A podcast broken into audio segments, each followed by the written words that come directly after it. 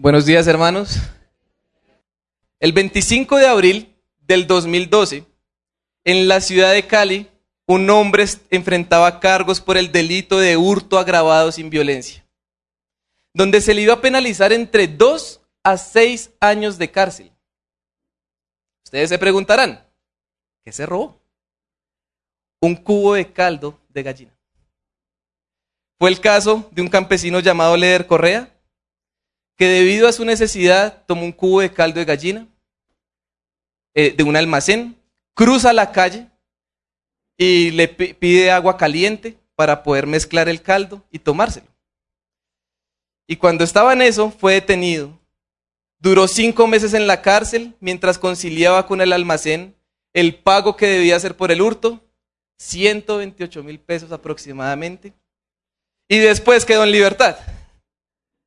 Puede que algunos estén pensando, sí, ¿para qué roba? Se lo merecía. Pero puede que otros estemos pensando, como los ciudadanos de Cali en ese momento, es un delito, pero no se justifica el castigo, es exagerado. O que casos que sí son graves no son juzgados. Básicamente vemos la injusticia en un pago muy alto para un delito tan bajo. Pero si hoy se entendiera, hermanos, la justicia restitutiva de Dios, aquella justicia que exige un pago justo al ofendido y que exige un castigo justo al ofensor, no veríamos casos como estos. Y precisamente eso es lo que Dios está mandando a Israel en el texto que vamos a leer hoy. Que juzguen correctamente en casos mayores, pero que juzguen correctamente en casos menores teniendo en cuenta que debe exigir un pago justo de acuerdo a la justicia restitutiva de Dios. Así que abran sus Biblias en Éxodo 21. Vamos a leer del versículo 26 al capítulo 22, versículo 15. Éxodo 21, 26 al 22, 15. El título de mi sermón es Pago Justo.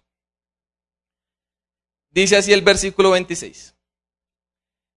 Si alguno hiere el ojo de su siervo o de su sierva y se lo inutiliza, lo dejará ir libre a causa del ojo. Si hace saltar un diente a su siervo o a su sierva, lo dejará ir libre a causa del diente. Y si un buey acornea a un hombre o a una mujer y le causa la muerte, ciertamente el buey será apedreado y su carne no se comerá, pero el dueño del buey no será castigado. Sin embargo, si el buey tenía desde antes el hábito de acornear y su dueño había sido advertido, pero no lo había encerrado, y mata a un hombre o una mujer, el buey será apedreado y su dueño también morirá. Si se le impone precio de rescate, entonces dará por la redención de su vida lo que se demande de él. Si acornea un hijo o una hija, será enjuiciado según la misma ley. Si el buey acornea a un siervo o a una sierva, el dueño dará a su amo treinta ciclos de plata y el buey será apedreado. Si alguno destapa un pozo o cava un pozo y no lo cubre, y cae en él un buey o un asno, el dueño del pozo hará restitución, dará dinero a su dueño y el animal muerto será suyo. Si el buey de alguno hiere al buey de otro y le causa la muerte, entonces venderán el buey vivo y se dividirán el dinero y se dividirán también el buey muerto. Pero si sabía que el buey tenía desde antes el hábito de acornear y su dueño no lo había encerrado, ciertamente pagará buey por buey y el buey muerto será suyo. Si alguno roba un buey y una oveja y lo mata o vende, pagará cinco bueyes por el buey y cuatro ovejas por la oveja. Si el ladrón es sorprendido forzando una casa y es herido y muere, no habrá culpabilidad de sangre. Pero si ya ha salido el sol, habrá culpabilidad de sangre. Ciertamente el ladrón debe hacer restitución. Si no tiene con qué, entonces será vendido por el valor de su robo. Si lo que robó, sea buey o asno u oveja, es hallado vivo en su posición, pagará el doble. Si deja que un campo o viña sea pastado totalmente y deja suelto su animal para que paste en campo ajeno, hará restitución con lo mejor de su campo y con lo mejor de su viña. Si estalla un incendio y se extiende a los espinos, de modo que las mieses amontonadas o en pie o el campo, mismo, o el campo mismo se consuman, el que incendió el fuego ciertamente hará restitución. Si alguno da a su vecino dinero o cosas a guardar, y son hurtados de la casa de éste, el ladrón si es hallado pagará el doble. Si no es hallado el ladrón, entonces el dueño de la casa se presentará ante los jueces para determinar si él, si él metió la mano en la propiedad de su vecino. En toda clase de fraude, ya se trate de buey, de asno, de oveja, de ropa o de cualquier cosa perdida de la cual se pueda decir, esto es, la causa de ambos se llevará ante los jueces y aquel a quien los jueces declaren culpable pagará el doble a su vecino. Si alguno da a su vecino un asno, un buey, una oveja o cualquier otro animal para ser guardado, y muere o sufre daño o es robado sin que nadie lo vea, los dos harán juramento delante del Señor de que no metieron la mano en la propiedad de su vecino, y el dueño lo aceptará y el otro no hará restitución. Pero si en verdad el animal le ha sido robado, hará restitución a su dueño. Si ha sido despedazado, que lo traiga como prueba, no hará restitución por lo que ha sido despedazado. Si alguno pide prestado un animal a su vecino y el animal sufre daño o muere en ausencia de su dueño, hará completa restitución. Si el dueño está presente, no hará restitución. Si es alquilado, solamente pagará el alquiler. Los hermanos no son textos fáciles, pero creo que notaron cuando hice énfasis en una palabra, restitución. Si pudiéramos resumir todo el pasaje en una sola palabra sería esta. Lo que significa restitución es algo muy similar en lo que vimos al sermón anterior con la ley del talión. Es un pago adecuado al delito. Aunque este texto nos muestra que ya no es solo pagar ojo por ojo, sino que hay casos donde se debe restituir hasta cinco veces más. Es importante que el pueblo de Israel entienda que no todos los casos son ojo por ojo y diente por diente, sino que hay casos donde se, debe hacer restitución para que haya un pago justo para ambas partes. La restitución iba a ayudar al pueblo en su relación con los demás, pero también en su relación con Dios. Y hermanos, hoy quiero mostrarles cómo ese principio de la restitución no es solamente importante para el pueblo de Israel, sino que también es importante para nosotros hoy. Por eso mi mensaje para ustedes es el siguiente. Es importante la restitución para la relación con mis hermanos y con Dios. Para nosotros también es importante la restitución. Es importante la restitución para la relación con mis hermanos y con Dios. Y la manera en la que quiero mostrarles la importancia de la restitución es por medio de tres puntos que en realidad es como si fuera uno solo. Porque lo primero que voy a hacer es explicar el texto de manera general. Lo segundo que voy a hacer es conectar con el Evangelio. Y lo tercero va a ser aplicar, dar algunas aplicaciones. Es explicar, conectar y aplicar. Un solo punto, pero vamos a iniciar de esa manera. Vamos a iniciar con la explicación. La mejor manera de entender el texto es por medio de los diferentes pagos que exige la ley de la restitución. Hay tres pagos que exige la ley de la restitución. Pago en libertad, versículos 26 y 27. Pago en castigo, versículos 28 al 31. Y pago en especie y monetario, versículos 32 al 22, 15. Si notaron, es como un embudo, inicia pequeñito, dos versículos, pasa cuatro versículos y después más de 15 versículos. Así que así va a ser también la explicación. Vamos a iniciar así de pequeño a grande. Así que iniciemos en pago en libertad. Aunque no se usa la palabra restitución, en la práctica vemos que no es ojo por ojo, sino que debe haber un pago justo por el daño ocasionado. El versículo 26 y el versículo 27 presentan el caso del amo que hiere el ojo o el diente del siervo o la sierva y si eso pasaba, no es que el siervo ahora pueda tumbarle un diente al, amo, ¿no? O le tenga que quitar el ojo al amo. No. Debe haber un pago justo de restitución y es que quede en libertad el siervo. La manera de restituir un daño físico a un siervo era por medio de la libertad. Así de fácil. Entonces eso es pago en libertad. Pero ahora tenemos que ver pago en castigo. Así que para ver pago en castigo y pago en especie y monetario, vamos a tener en cuenta dos cosas. Primero, que hay casos que son intencionales. Y segundo, que hay casos que no son intencionales. Por ejemplo, los versículos 28 al 31 presentan el caso del buey acorneador. Dice, si un buey acornea a un hombre o a una mujer y le causa la muerte, ciertamente el buey será apedreado y su carne no se comerá, pero el dueño del buey no será castigado. Sin embargo, si el buey tenía desde antes el hábito de acornear y su dueño había sido advertido, pero no lo había encerrado, y mata a un hombre o a una mujer, el buey será apedreado y su dueño también morirá. Aun cuando el dueño no era culpable en el primer caso, debe haber qué? Restitución.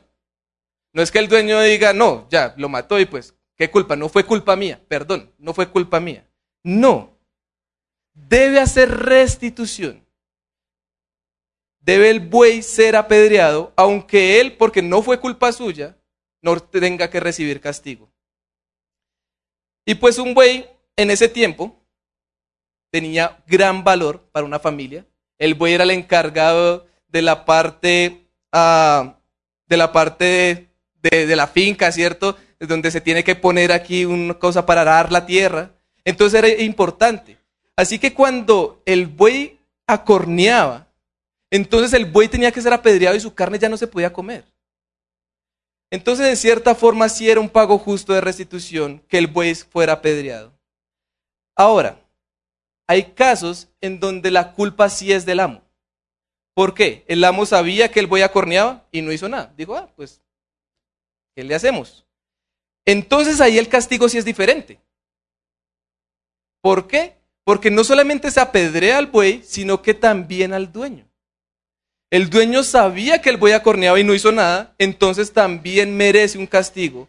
Así que el pago de restitución no es solo con la muerte del buey, sino ahora con la muerte del hombre. Esta ley era la misma, tanto para mujer, hombre, o hijo o hija.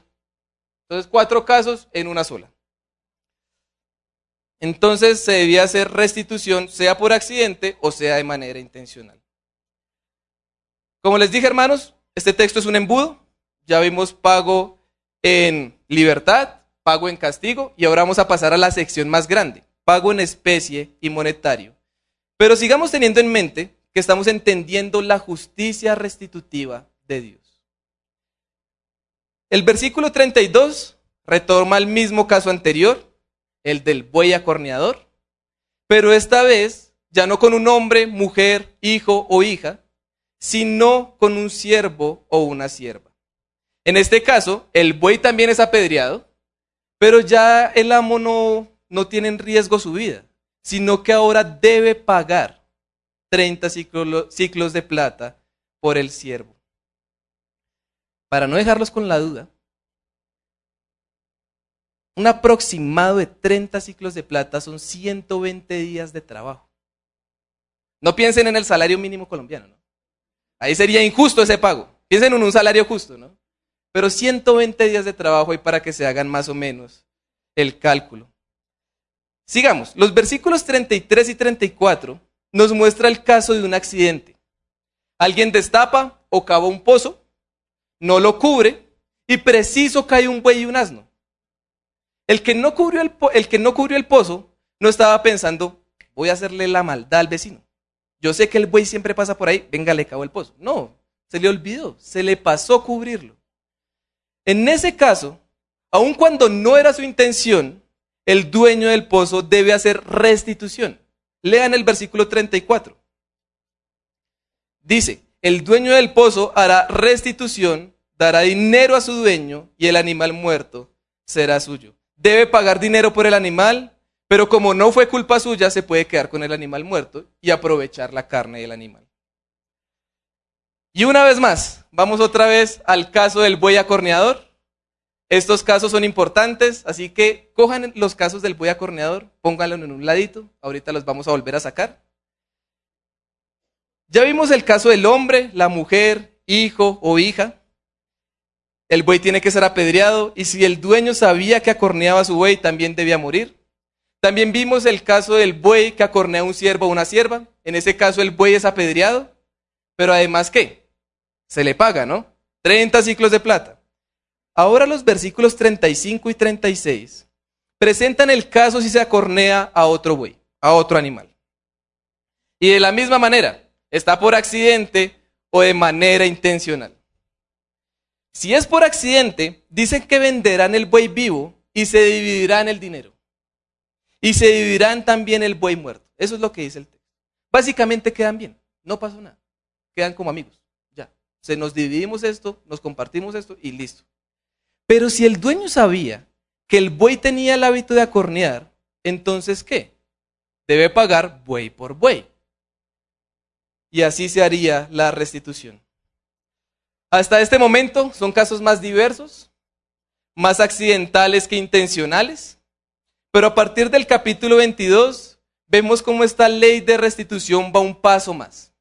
Nos falta abordar 15 versículos, hermanos, esta explicación es un poco larga, pero tranquilos, ya casi vamos a terminar la explicación.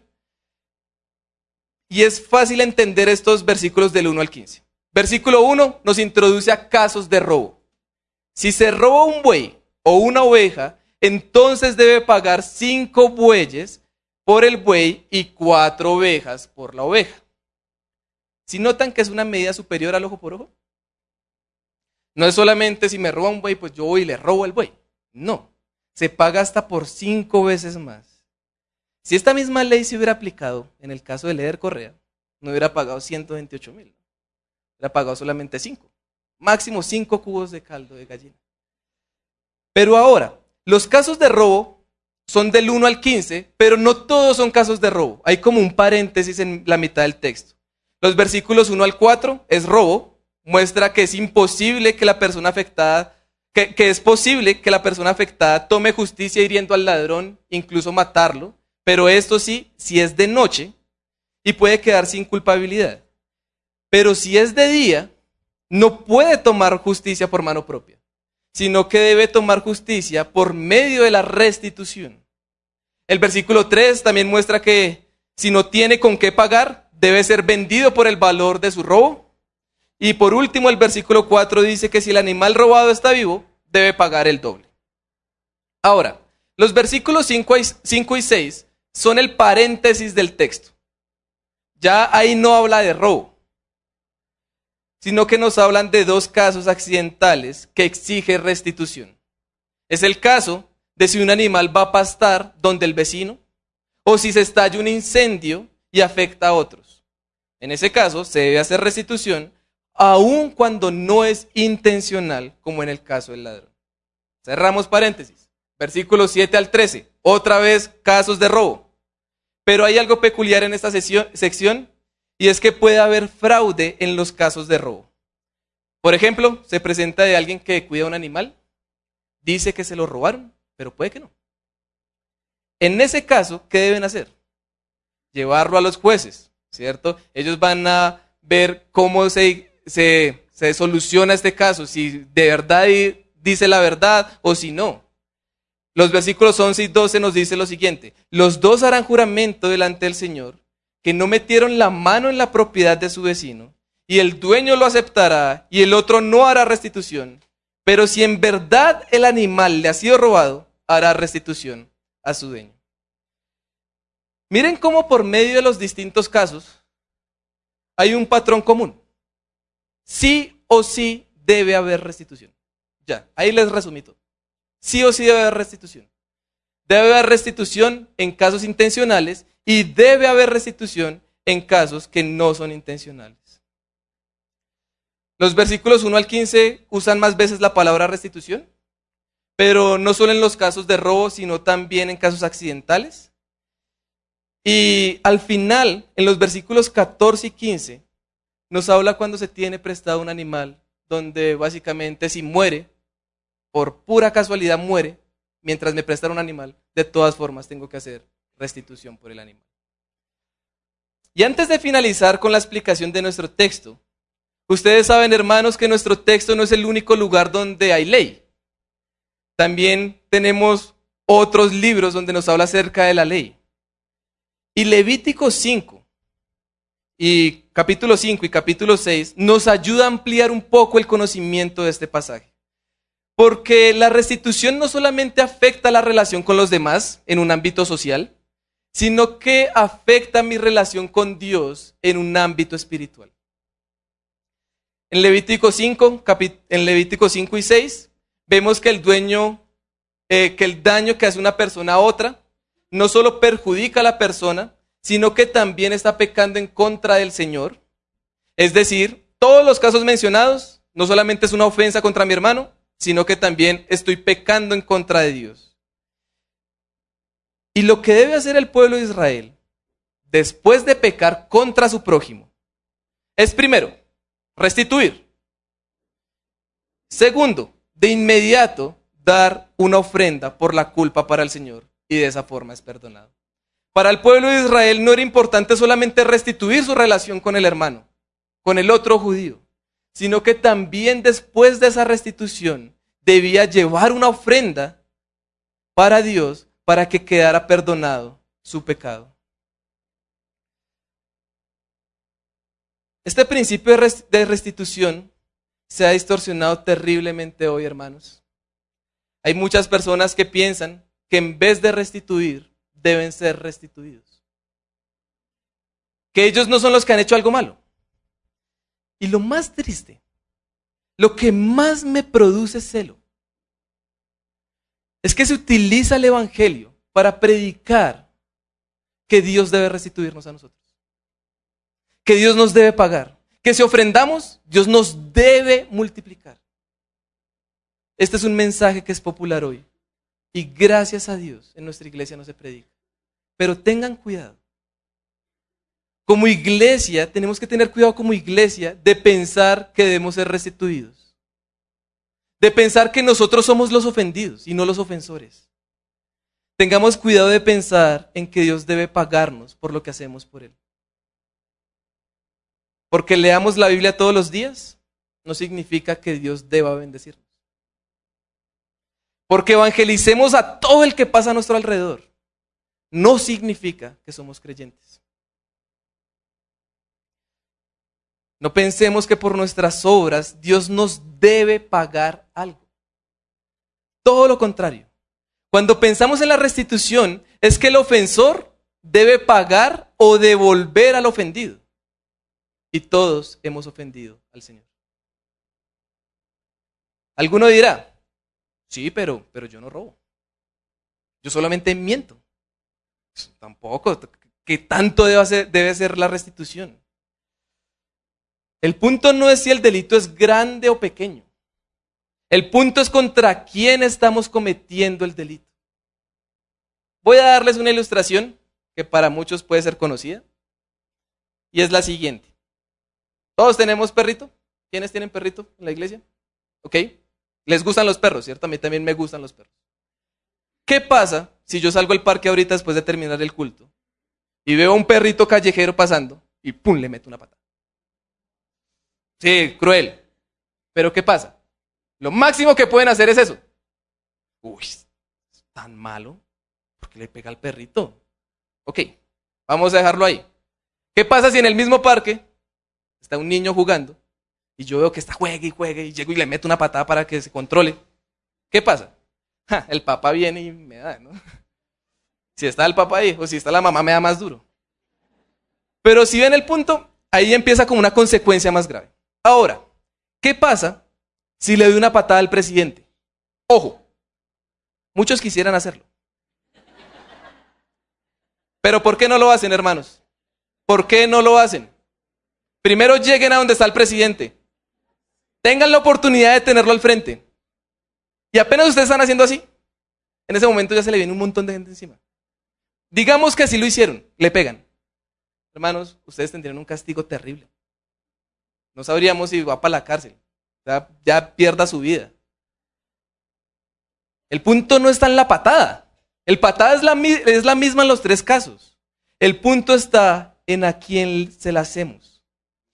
Si pecamos contra un Dios santo y eterno, sea una mentira o un robo, entonces merecemos un castigo justo y eterno. ¿Recuerdan que les dije que guardaran y tuvieran presente los casos del buey acorneador? Sáquenlos en este momento. En estos casos vemos lo mismo que en la ilustración. Vemos exactamente lo mismo. Si el buey acornea a otro buey, pues no es tan grave. Simplemente se paga y ya. Quedan como amigos, ya se puede quedar con el animal muerto de la otra persona y listo. No queda en riesgo la vida del dueño del buey. Si el buey acornea a un siervo o a una sierva, ¿qué pasa? Pues el buey es apedreado y tiene que pagar 30 ciclos de plata. Ahora, ¿qué pasa si el buey acornea a un hijo o a una hija o a un hombre o a una mujer? Ahí cambia, ¿no? Si es culpa del dueño, entonces debe ser apedreado él también. Creo que ya es claro el punto, ya la ilustración y verlo desde el texto da más claridad. El punto no está si el pecado es grande o pequeño. Nosotros hemos ofendido al Dios santo, poderoso, justo, eterno, al Dios que no dejará por inocente al culpable. Una ofensa al Dios santo y eterno necesita un pago santo y eterno. Y ninguno de nosotros la puede dar, hermanos. Ninguno de nosotros puede satisfacer la ira del Dios Santo para que podamos salvarnos. Es por eso que merecemos muerte eterna. No solamente muerte física, merecemos muerte eterna. La ley de la restitución nos exige un pago justo al Señor por nuestro pecado y ninguno de nosotros lo puede hacer. Ninguno de nosotros puede hacer un pago que satisfaga la ira de Dios pero Jesucristo. Jesucristo dio el pago justo. Tan justo que la ira de Dios queda completamente satisfecha. Se necesita un pago tan alto por nuestro pecado contra el Señor que Dios mismo es el único que lo puede pagar. Nuestra salvación ha sido comprada por el pago más alto que pueda haber en este mundo. La sangre del Hijo de Dios. En la cruz, la ofensa al Dios santo y eterno queda saldada por la muerte de Jesús, el santo y eterno. El pago que hizo Jesús por nosotros paga toda nuestra deuda e incluso más. El pago de nuestro Señor es superior a la ofensa que hemos hecho al Señor. No nos quita solo la deuda, sino que también nos da justicia. En el Evangelio el ofendido es Dios y debe haber un pago justo por la ofensa. Nosotros no tenemos cómo restituir a Dios, pero en Cristo Él es el pago perfecto. Es la, es la restitución completa y Dios queda satisfecho. Es increíble que Judas haya recibido solo 30 piezas de plata, como si Jesús fuera un esclavo, cuando Él es la restitución absoluta y perfecta para la ofensa. Hermanos, la restitución es importante para nuestra relación con Dios. Pero también la restitución es importante para la relación con nuestros hermanos. Quisiera que meditemos en algunas aplicaciones. Creo que con las, predicaciones anteriores nos hemos dado cuenta de lo diferente que es el contexto del Antiguo Testamento a nuestro contexto. Necesitamos ayuda para contextualizar al hoy. El Sermón del Monte también nos ha ayudado. Pero, por ejemplo, hoy leímos la lectura inicial Lucas 19. El pastor José lo repitió bastantes veces la historia de Saqueo. Saqueo, jefe de los recaudadores de impuestos, en ese tiempo no eran amados por el pueblo. Y Jesús va a su casa, aun cuando todos murmuraban. Y Saqueo le dice a Jesús lo siguiente. He aquí, Señor, la mitad de mis bienes daré a los pobres, y si en algo he defraudado a alguno, se lo restituiré cuadruplicado. Lo, lo impactante no es la declaración de Saqueo. Lo impactante de este texto es la declaración de Jesús. ¿Cuál es la declaración de Jesús? Hoy ha venido la salvación a esta casa. Lo que estamos leyendo es como después de que Jesús dice en el capítulo anterior, Lucas 18, que ningún rico, o bueno, que es muy difícil que un rico entre al reino de los cielos, que es más fácil que un camello pase por el ojo de una aguja, que el rico entre al reino.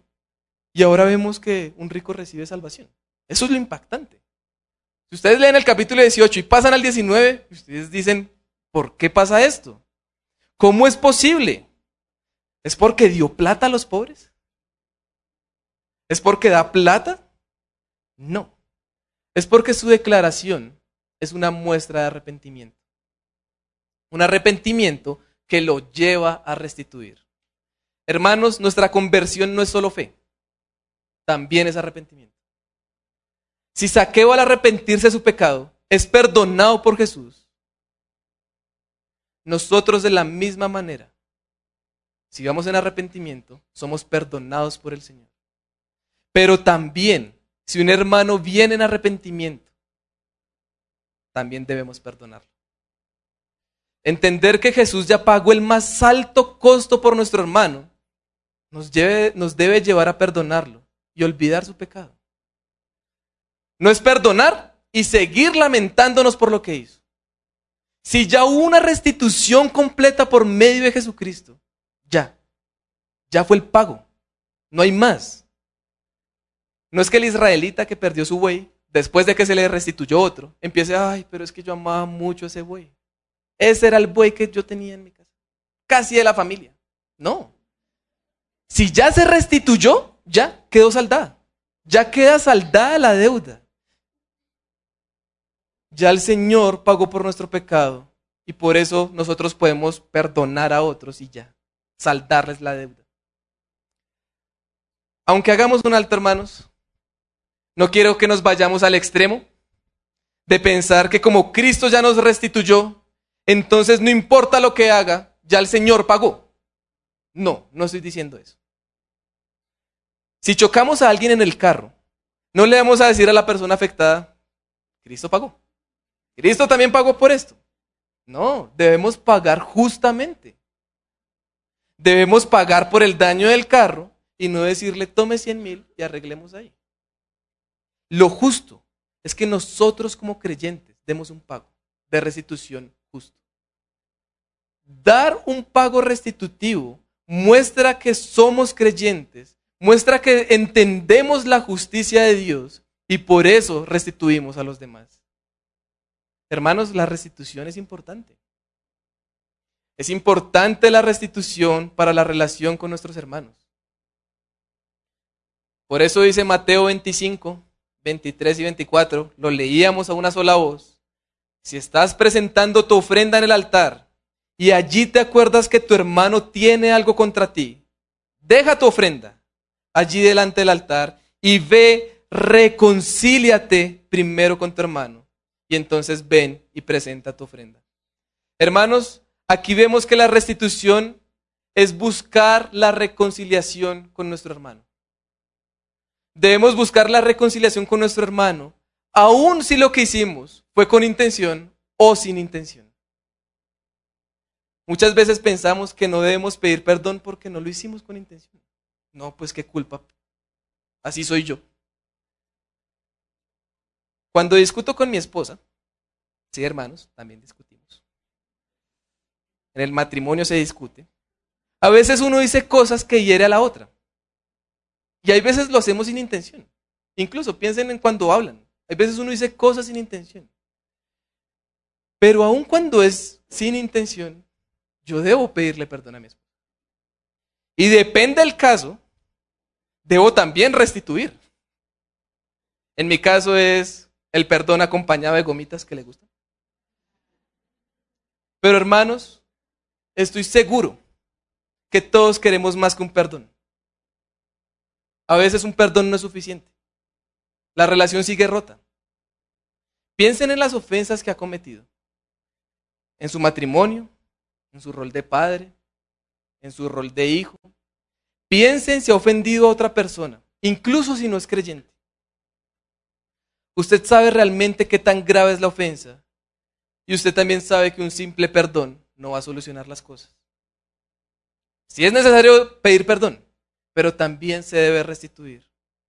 Debe haber arrepentimiento y debe buscarse la reconciliación. Y eso no viene solo con decir perdón. Así que hermanos, busquen restituir hasta que la relación quede restaurada. Y claro está, no es que debamos restituir toda la vida por un pecado. Si un hermano es al que ofendimos, también esperamos que se nos sea perdonada la ofensa. Pero también pagar por el daño que hicimos. Si usted defraudó la confianza de un hermano, no espere que si le pide perdón, ya la confianza vuelva de la noche a la mañana. No, hay que volver a ganarse la confianza. Si usted defraudó la confianza de su esposo o de su esposa, no piense que por pedir perdón ya, ya todo vuelve a la normalidad. No, usted tiene que volver a ganarse la confianza. Con tiempo se debe volver a ganar. Hermanos, es importante la restitución. Es importante la restitución para la relación con mis hermanos y con Dios. Para el pueblo de Israel era importante restituir a sus hermanos, sin importar si era con intención como el robo o si no era con intención. Ellos debían restituir porque estaban no solo pecando contra su hermano, sino que también estaban pecando contra Dios. Para nosotros también es importante la restitución porque nosotros somos los ofensores al Dios santo y eterno. Y el único pago justo es por medio de Jesús, el santo y eterno. Y eso no significa que ya no estemos llamados a restituir, sino que es importante la restitución también para la relación con mis hermanos.